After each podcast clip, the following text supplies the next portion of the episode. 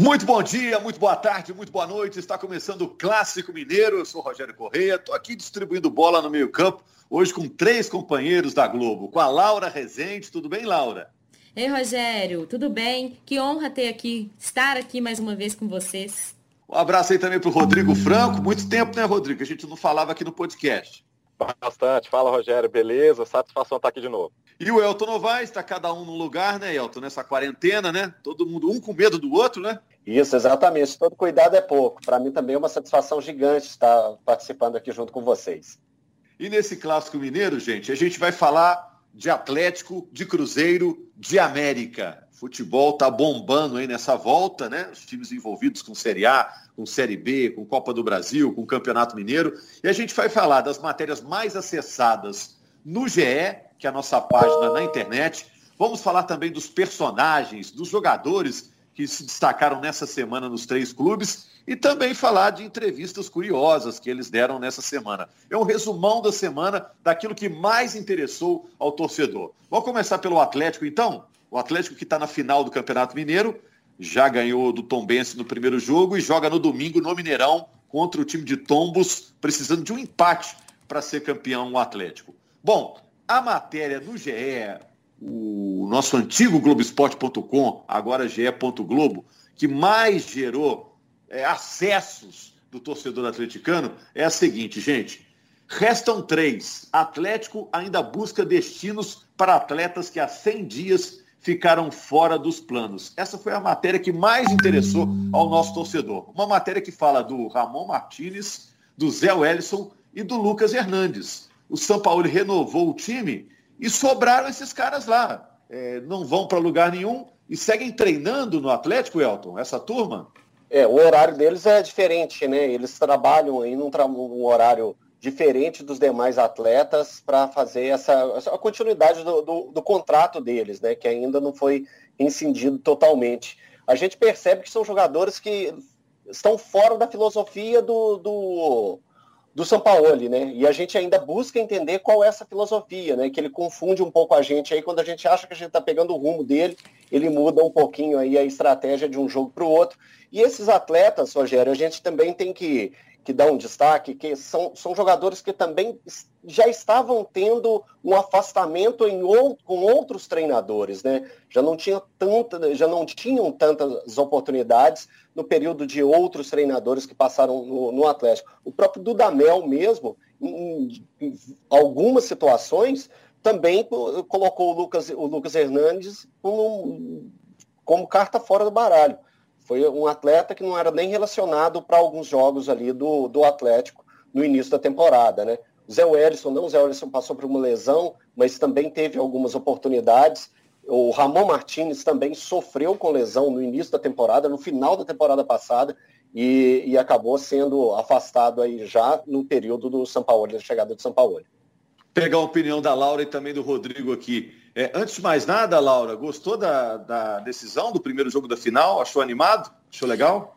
Gostei do jogo, o jogo foi bom, tá tudo aberto aí para domingo, eu acho que não tem nada decidido ainda, um jogo bem aberto, bom. Só faltou, eu acho, na minha opinião, a gente sabe que não, não pode ter, mas a torcida teria feito toda a diferença no Mineirão ontem nesse jogo de final, né? Tem um, um quê diferente que é final. Quanto é... Seria um clima festivo, né? Seria um clima mais legal, né? Com certeza.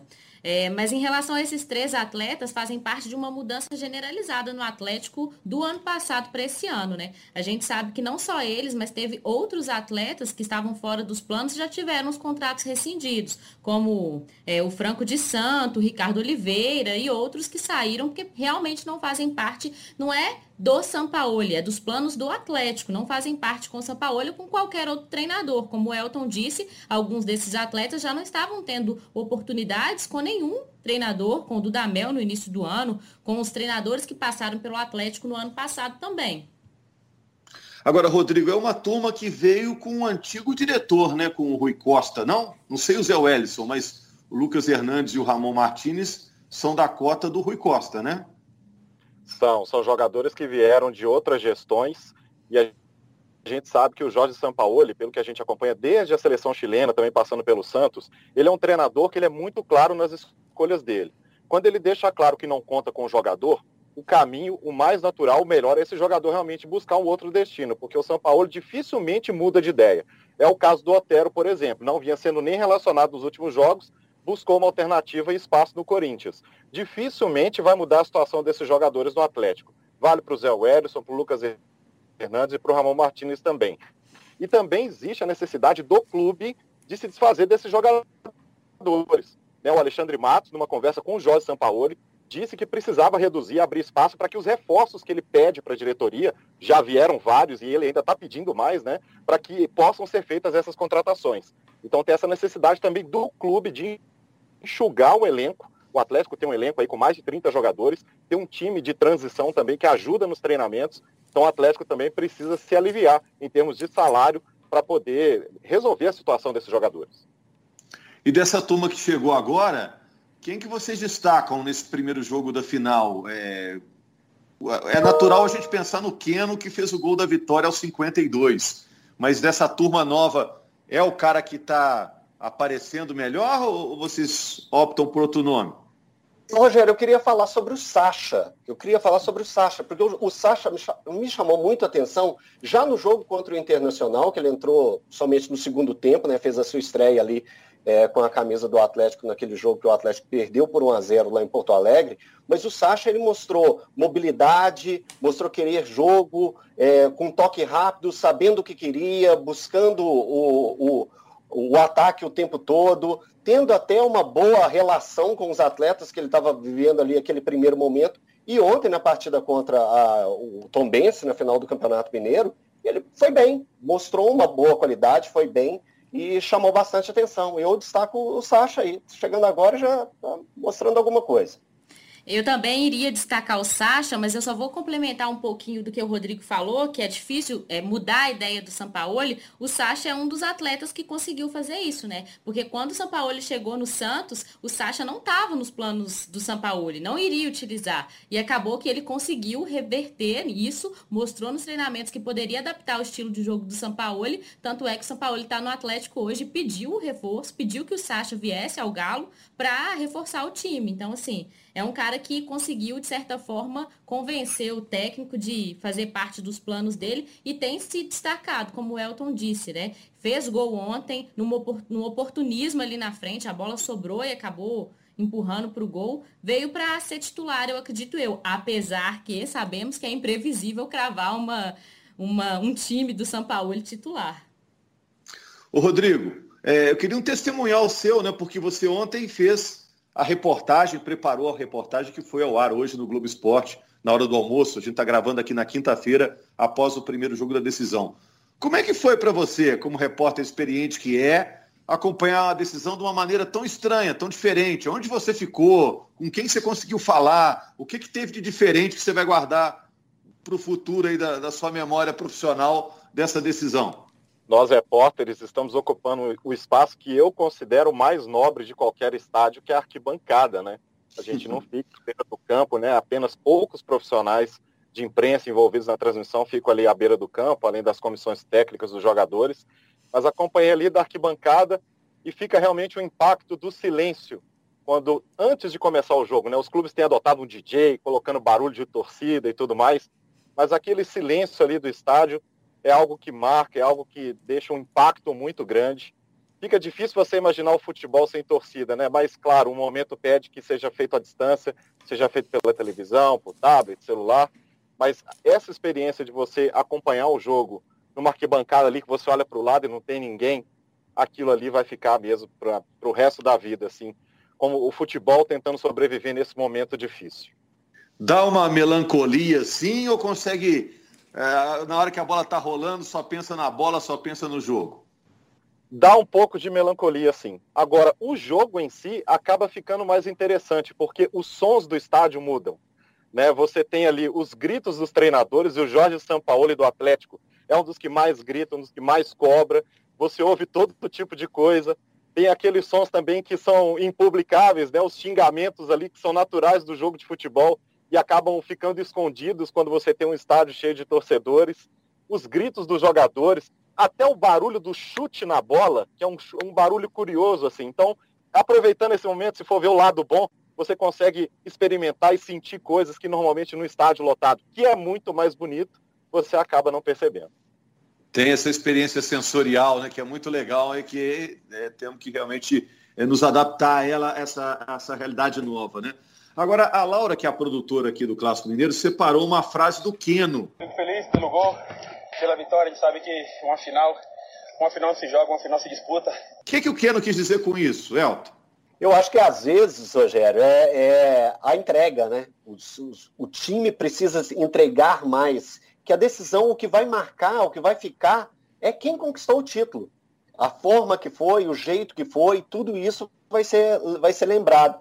E o time precisa se dedicar mais, que às vezes o que fica, fica na cabeça de muitos torcedores, e quando vem a cobrança para cima dos jogadores, é, é a, a situação a seguinte: o Atlético teria a obrigação de vencer e bem a equipe do Tombense. Não é assim. Futebol, a gente já está aqui há muito tempo e a gente entende que o futebol é dentro de campo mesmo, tem que se esforçar. Quem é, é, é tiver mais qualidade, mais sorte em alguns momentos, é o que vai sair vencedor. Então, se o Tom Bense saísse do jogo de ontem, é, com o placar de 1 a 0 igual estava ali até determinado momento do jogo, é, muitos torcedores criticariam o Atlético, mas o Atlético, em momento nenhum, ele perdeu o estilo dele de jogo, que seria ofensivo, entrou com quatro atacantes para partir para cima. Então, o torcedor do Atlético, no primeiro momento, falou assim: não, tem que passar por cima. Não é assim. O torcedor precisa entender que do outro lado tem um outro time e, e, e, o esforço daqueles atletas, respeitar a condição do outro atleta.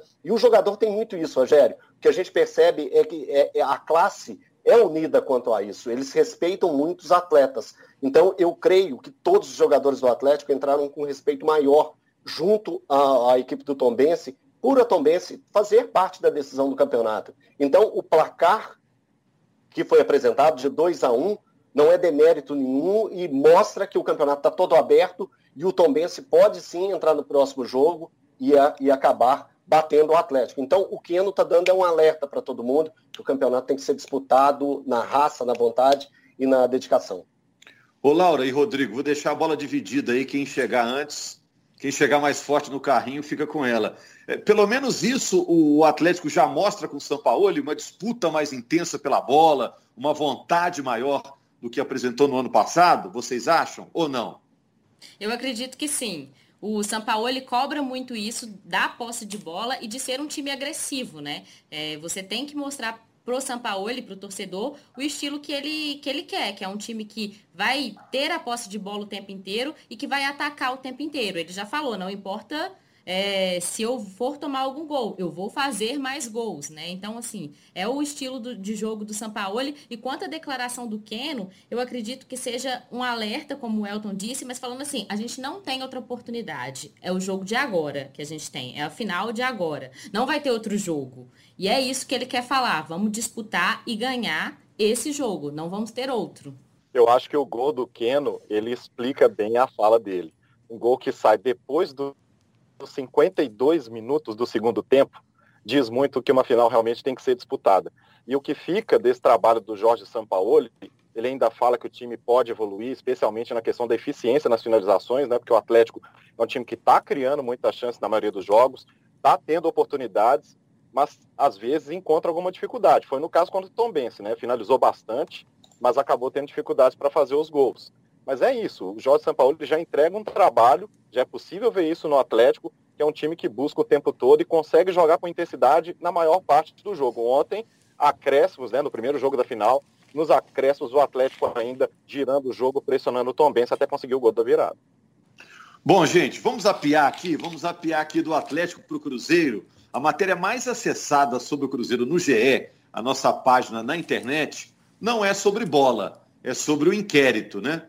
Inquérito aponta que Itaíra usou dinheiro do Cruzeiro para pagar dívida com Marcelo Oliveira e cobertura de 6 milhões. Marcelo Oliveira era técnico do Ipatinga, estava cobrando há muitos anos uma dívida do Itair com ele nos tempos de Ipatinga. O Marcelo Oliveira não tem nada a ver com a história, né? ele só é um cara que trabalhou, que está cobrando para receber. E segundo a polícia, segundo o inquérito da polícia, o Itair teria usado dinheiro do Cruzeiro para pagar uma dívida do Itair com o Marcelo dos tempos do Ipatinga. E além disso, o empresário teria ajudado a custear uma cobertura do Itair Machado.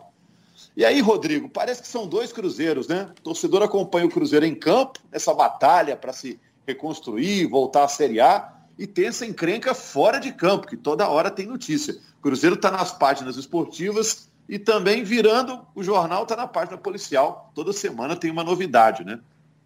É, e esses dois cruzeiros acabam se encontrando eventualmente na, na caminhada que o Cruzeiro está tendo em 2020. O Cruzeiro foi eliminado da Copa do Brasil muito por causa do primeiro jogo, quando o time ainda estava formando o elenco que vai ser usado da temporada. E por que, que aquele time era um time que não conseguiu competir tecnicamente até contra o CRB? Porque não tinha dinheiro para fazer contratações. Porque perdeu os principais jogadores. E por que perdeu? Porque tem uma crise financeira e uma crise institucional que vem desde muito tempo, desde a gestão anterior, e foi mostrado, evidenciado nas matérias do Fantástico no ano passado, do Esporte Espetacular também, e agora também, claro, com a investigação que a Polícia Civil fez, com o indiciamento do Wagner Pires de Sá, do Itaim Machado, do Sérgio Nonato, de quatro empresários. Agora está com o Ministério Público, né? Havia expectativa que em 15 dias o Ministério Público avaliaria se levaria essa denúncia para a Justiça, se eles seriam realmente julgados. E fica a expectativa para o Cruzeiro ter essa reconstrução, porque o, os indícios que a Polícia Civil mostrou são muito fortes de que dinheiro do clube foi usado indevidamente por dirigentes. E isso tem que ser apurado. E tem também a questão da má gestão, que é dinheiro do clube que foi usado de forma que não é adequada e que levou o clube a essa situação que está hoje. Então, realmente, são dois cruzeiros. O que a torcida espera seja feita justiça em relação ao que foi feito no passado e o Cruzeiro que está caminhando aí com todas as dificuldades tentando se reconstruir para voltar à elite do futebol brasileiro. E vocês acham, Laura e Elton, que em algum ponto o time vai poder esquecer esses problemas fora de campo, que o Rodrigo disse muito bem, afetaram o time principalmente no primeiro semestre, uma hora o time, ó, vamos pensar aqui em jogar bola e a diretoria vai cuidar do resto. Ô, Rogério, eu vou dar um testemunhal também. Você gosta muito disso, dessa, dessa vivência que a gente tem de rua. Eu vou voltar um pouco no tempo, uh, uns dois meses depois das denúncias que aconteceram no, no Fantástico, né, uma, uma, reportagem especial da, da Gabriela, é, que mostrou tudo o que estava acontecendo dentro do Cruzeiro eu fui fazer um desembarque da equipe do Cruzeiro pós uma segunda derrota seguida que o Cruzeiro estava é, tendo naquele, naquele momento, naquela altura do Campeonato Brasileiro do ano passado, que todo mundo sabe o que acabou acontecendo no, no final da temporada, o Cruzeiro rebaixado. Eu fui pegar uma entrevista com o Robinho, e aí eu perguntei para ele se aquilo que acontecia fora de campo, as denúncias, o que ele viu no Fantástico, o que ele estava vendo todos os dias nos jornais, nas páginas policiais, se isso de alguma maneira afetava o time em campo. A resposta dele foi sim. Que não, ele, eles, o time, não conseguia é, assimilar tudo que estava acontecendo e deixar isso não entrar no time. Porque, de uma forma ou de outra, aquilo ali acabava esbarrando neles. E o peso também que estava existindo das cobranças externas acabavam prejudicando eles dentro de campo. Isso aí eu, eu imagino que venha a ser até uma coisa da cabeça mesmo dos atletas, o peso que tudo aquilo ali é, levou para os atletas. A gente mesmo, como profissional, a gente é recebendo as notícias e a gente fala assim, poxa vida, como que isso tudo aconteceu? Então eu fico imaginando os atletas terem que levantar, é, viver o clube e não saber o que vai acontecer dali para frente. E foi isso que, que aconteceu. Então eu acredito sim que isso acaba dando uma, uma esbarrada. Eu espero que essa meninada, essa turma nova, essa nova gestão tenha conseguido colocar uma, uma, uma cápsula em volta dessa nova turma, esse, esse novo cruzeiro que, que existe, que é um cruzeiro em reconstrução, para não deixar atingir tanto como foi atingido aquela turma do ano passado. Bom, e nessa reconstrução, Cruzeiro vai recebendo peças novas. Ô Laura, você destacou como personagem do Cruzeiro nessa semana o Ayrton, que até outro dia a gente não conhecia, né? É um atacante que chegou de, da Inter de Limeira, né? E que estreou no jogo contra o CRB nessa eliminação do Cruzeiro. Por que, que você destacou o Ayrton?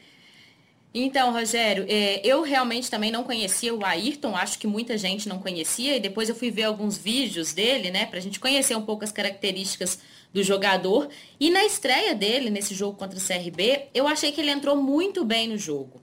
Ele jogou, levou para a jogada individual, chutou a gol, teve uma presença, pisou na área com muita frequência e acabou dando um cartão de visita para o torcedor para falar assim, ó, estou aqui, posso agregar, possa ser uma peça útil nesse esquema do Enderson. Apesar do Cruzeiro não ter vencido e nem avançado na Copa do Brasil, é o que o Rodrigo disse. O jogo de si só dessa semana não é um desastre para o Cruzeiro. O Cruzeiro está pagando uma conta que veio não só da gestão passada, mas no início dessa temporada, com peças ruins, com um elenco não tão formado ainda, jogadores que não estavam habituados a jogar junto, outro técnico, né? era o Adilson Batista no primeiro jogo, e isso acabou pesando para o Cruzeiro para ele não conseguir a classificação. Mas achei que o Ayrton entrou bem, deu um cartão de visita de como ele joga ali na beirada do campo, dando um pouquinho mais de agressividade ao Cruzeiro, e pode ser uma peça muito útil para ajudar o Cruzeiro nessa reconstrução.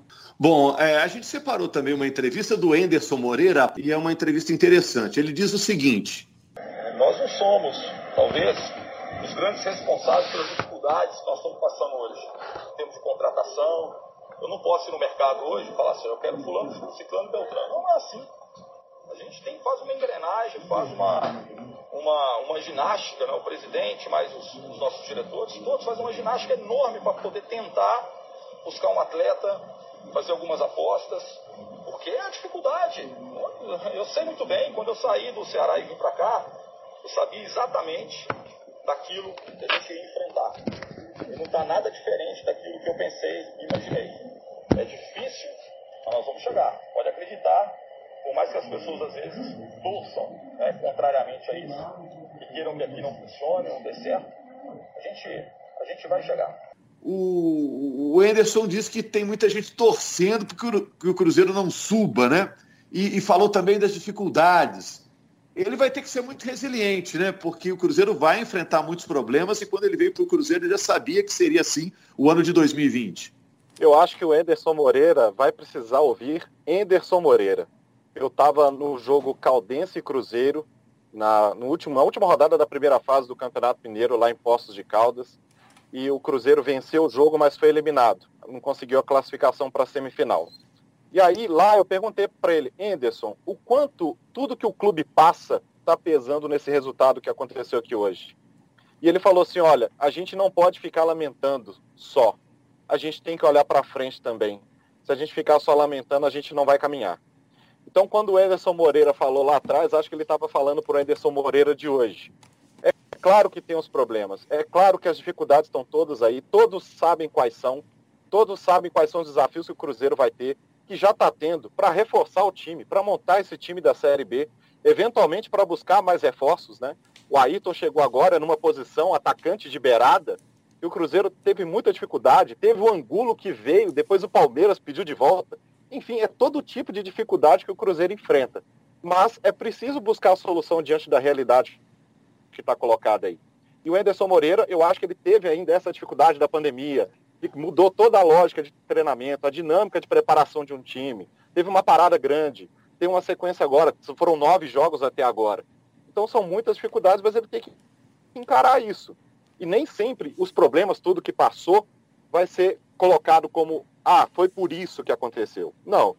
É preciso também uma autocrítica para saber, dentro da realidade atual, o que pode ser feito de melhor. Eu vejo também, o Rodrigo, completando aí essa palavra sua sobre o Enderson, até na coletiva de ontem, ele chegou a destacar que eles estão, eles tiveram muito tempo de treino e pouco jogo. E o jogo os jogadores estão sentindo, está tendo a dificuldade do retorno ao futebol, da clicada da, da, da, imensidão que é a responsabilidade de estar vestindo a camisa do Cruzeiro. E, e o Enderson também, eu acho que ele precisa um pouco mais de calma e criatividade para formar essa equipe do Cruzeiro.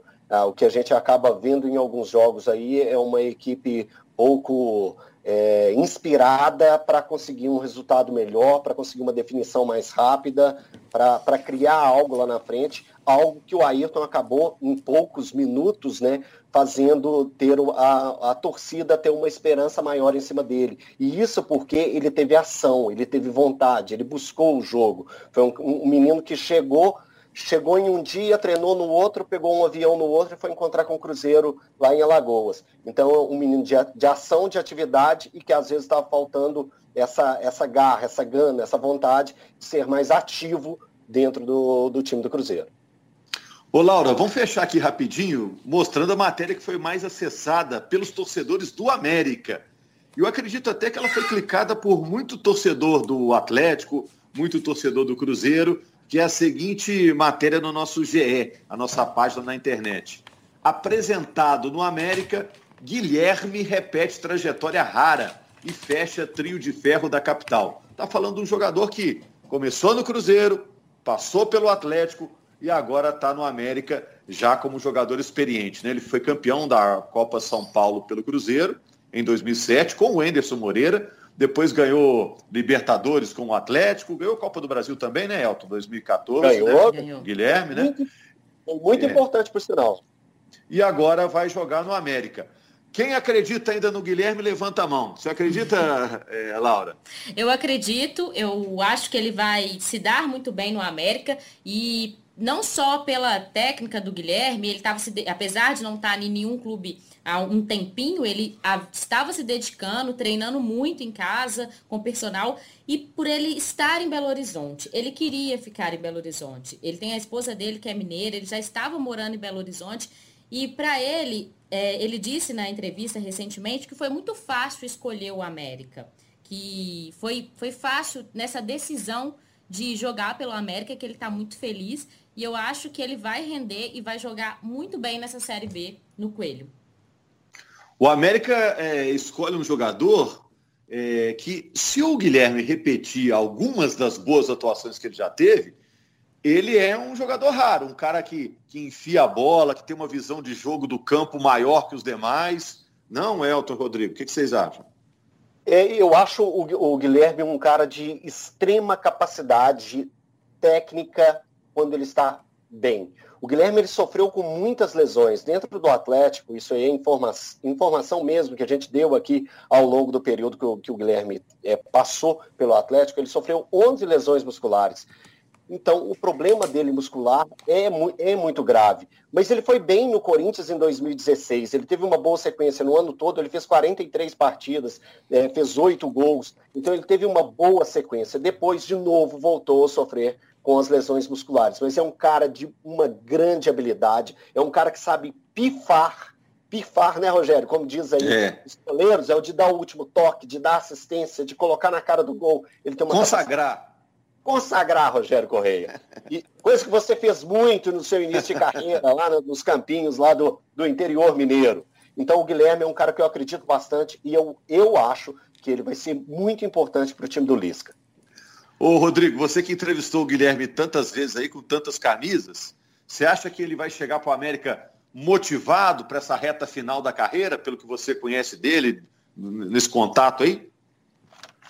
Acho que sim. Acho que o destino do Guilherme no futebol é reescrever a própria história. Eu lembro que em 2013, na semifinal da Libertadores, ele já vinha enfrentando lesões no Atlético, ele enfrentava críticas da torcida, porque ele sempre se esperava muito dele pelo talento que ele mostrava, né, desde quando foi revelado no Cruzeiro. Não criava expectativa muito grande e nem sempre ele podia corresponder, às vezes por questões técnicas, mas principalmente pela questão física. E aí ele vai faz o segundo gol que leva para a disputa para os pênaltis. E a reportagem do dia daquele dia foi assim, era o Guilherme reescrevendo a própria história e acho que ele vai ter mais uma tentativa. É um cara que sempre buscou, acho que até pela origem simples, humilde dele, ele aprendeu a fazer isso na vida. Tentar se reconstruir, se reinventar. Os desafios vão ser os mesmos. É a questão muscular, é ter uma sequência, conseguir ter uma boa preparação e uma sequência, mas com certeza, estando inteiro, em condições, ele vai ajudar muito a América. Muito torcedor do Cruzeiro me perguntou por que, que ele não fechou com o Cruzeiro, por que, que ele não voltou para o clube. Você vê que ainda existe na memória do torcedor essa questão, essa qualidade que ele tem. Quem pode usufruir disso é o Rodolfo, né, que é o centroavante do América, que já fez o gol da vitória sobre a Ferroviária, que deixou o América vivo na Copa do Brasil. O América é o único time mineiro agora na Copa do Brasil. Bom, vamos fechar por aqui, gente. Agradeço o papo, viu, Laura, Elton, Rodrigo, foi bem legal. E é bom fazer um resumo do que mais interessou o torcedor mineiro, né, que é a razão aqui do nosso trabalho, nessa semana. Valeu, gente. Obrigada. Algo a acrescentar? Falem agora, antes uhum. que a uhum. Laura dê o, dê o stop aí. Valeu, show de bola. Uma alegria muito grande mesmo, de verdade. Até a próxima, Rogério Corrêa. Valeu. Valeu mais, Rogério. Grande abraço, satisfação sempre. Valeu, Laura. Valeu. Um abraço a todos que acompanharam mais uma edição do Clássico Mineiro.